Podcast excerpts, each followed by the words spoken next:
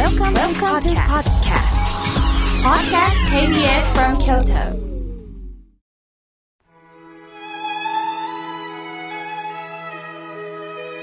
改めまして、僧侶の河村明慶です。今日の法話のテーマは、心が晴れるについてお話しいたします。まもなく二十四節気では、生命を迎えます。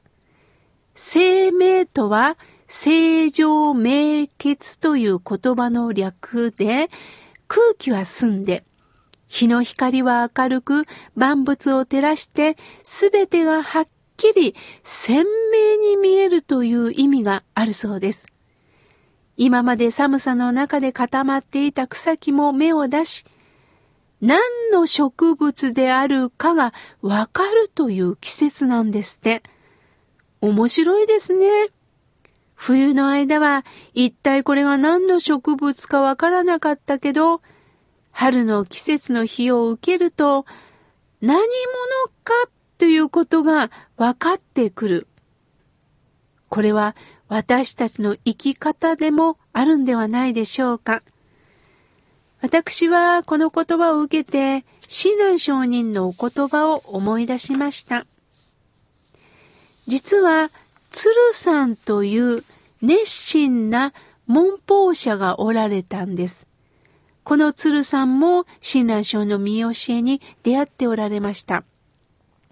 辛く悲しい出来事が続いたということで、お寺さんとのご縁ができ、仏法へ導かれていったそうです。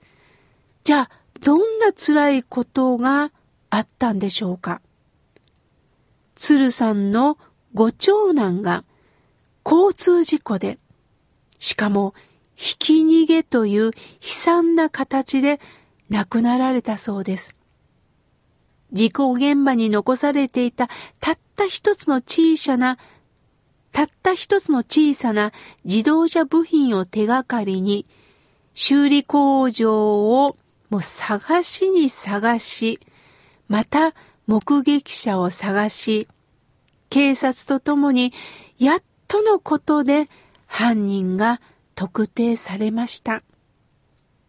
頼りにしていた長男を亡くした悲しみ、犯人への憎しみの感情、そして自分の心に訪れるどうしようもない虚しさ、真っ暗な闇の中へ突き落とされるような経験をされたんです。鶴さんの姿を見てご近所の方は、まるで無有病者のようだったっておっしゃったそうです。その中、お寺さんの出会い、そして親鸞上人の教えに出会って、私の文法はここから始まったんですよ。本当の地獄から始まりましたとおっしゃったそうです。鶴さんはいつも通りお寺へお参りに行こうとすると、その鶴さんの姿を見た釣り合いさんは、お寺参りばっかり一生懸命したって、死んだ息子が帰ってくるかと責めたそうです。その時鶴さんはとっさに、あんた、死んだ死んだって言わないで。あの子を死んだって片付けないで。死んだって片付けるんと違う。あの子はね、私たちにね、何が大切なのか、亡くなったことによって何をしようとしてるのか、それを尋ねるために私はお寺に聞きに行っているんだよ、とおっしゃったそうです。その言葉を聞いて、連れ合いさんは何も言わず送るようになったと言います。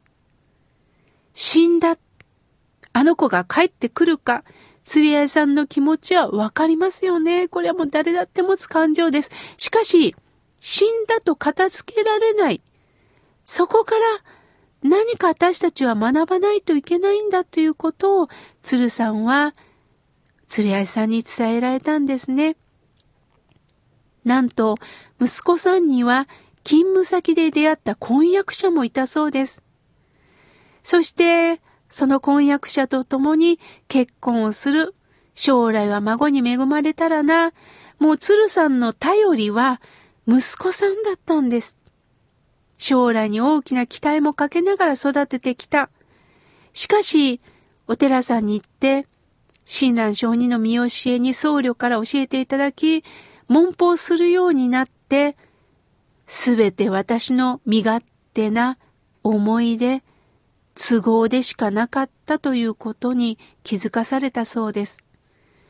息子が生きてる時には、息子の成長、息子が将来こうなってああなって、息子の成長だけを頼りにしてたのが、スコーンとその頼りがなくなった。そのことに、初めて自分は何がよりどころだったのかということに気づかされた。鶴さんは後に発行された本の中で綴ってるそうです。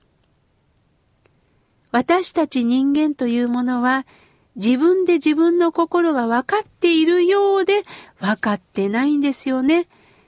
見えてるようで外ばかりに目が向けられて自分の心の内は分からない。それを心の闇と言います。亡くなったご長男は決して帰ってくることはない。ひき逃げした犯人も罪がは償うにしても殺したという罪は消えることはないんですよね。真っ暗な闇は今なお存在し続けている。闇から逃れて光をいただいた。気分転換で楽しい出来事に出会っていけばいいというものが闇から晴れるということではないんですね。そうではなくって、この闇っていうのは、鶴さんは長男だけが心の拠り所だった。長男さえいたら私は幸せだった。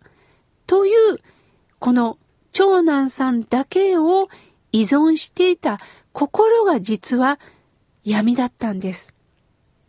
それが、阿弥陀仏は巧妙なり、知恵の形なり、この言葉をいただいて、知恵の形なり、私たちは人とか物に自分の拠り所を求めるんだけど、本当の拠り所は目に見えない心の仏さんからいただく本当に教え、知恵に照らされるということがようやく分かった。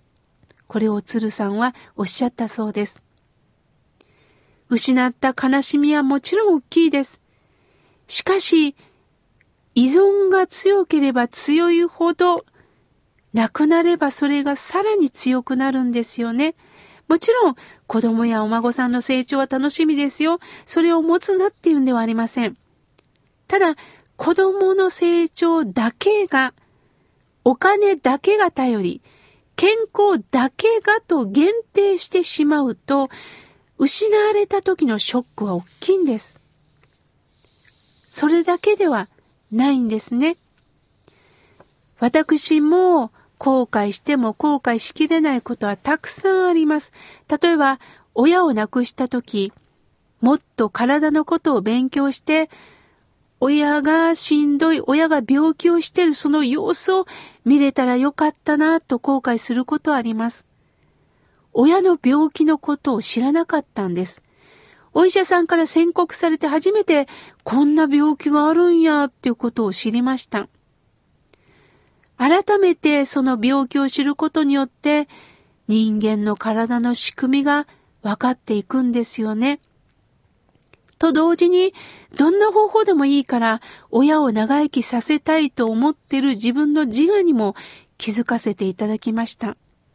でも今、親鸞上人の教えに出会って感じることは、病気もご縁だったんです。同時に、親の願いを今私がどう生かしていくことなのか、それが課題なんだと思いました。親を亡くしたことは今でも悲しいです。しかし、人間はいつかは死なないといけない。だったら、一つ一つのご縁を大切に受け止めながら、今こうして生きることができるんであれば、何十倍にも生かしていかないといけないなと思います。皆さん、嬉しい時にはありがたいと喜び、辛い時には、これは何かのメッセージなのかなと耳を傾けていきませんか？さて、私事なんですが、この度、新刊本が出ます。新刊本の題は、幸せを呼ぶ108の知恵。海流社さんから発売いたします。緊急事態宣言から1年。その中で皆さんはいろんなことを思いながら、いろんなことを耐えてこれまで生きてこられましたよね。その中で幸せを呼ぶ、幸せはひらがなにしました。呼ぶっていうのは自分のしんどさを声に出して叫ぶという意味でもあります。声に出してみる。それは実際マスクを外して声を出すんではなくって、心の中で叫んでもいいんです。そしてその声に出したことに必ず阿弥陀さんは答えてくださる。それもすべて思い通りに変えてくださるという意味じゃないんですよ。あなたの心の声をどうか私は聞き届けましたよ。そしてあなたを必ず救いますよと宣言してくださるんです。そのためには私たちが声を出さないといけないということなんです。明日元気になれ。これは海流者さんの愛さんが声をかけてくれたんですが、改めて緊急事態宣言から1年経った今、もう一度皆さんに生きる中で大切なことを書いてくださいとお声かけいただきました。ぜひ皆さん書店で手に取っていただけたらと思います。今日は心が晴れるについてお話しいたしました。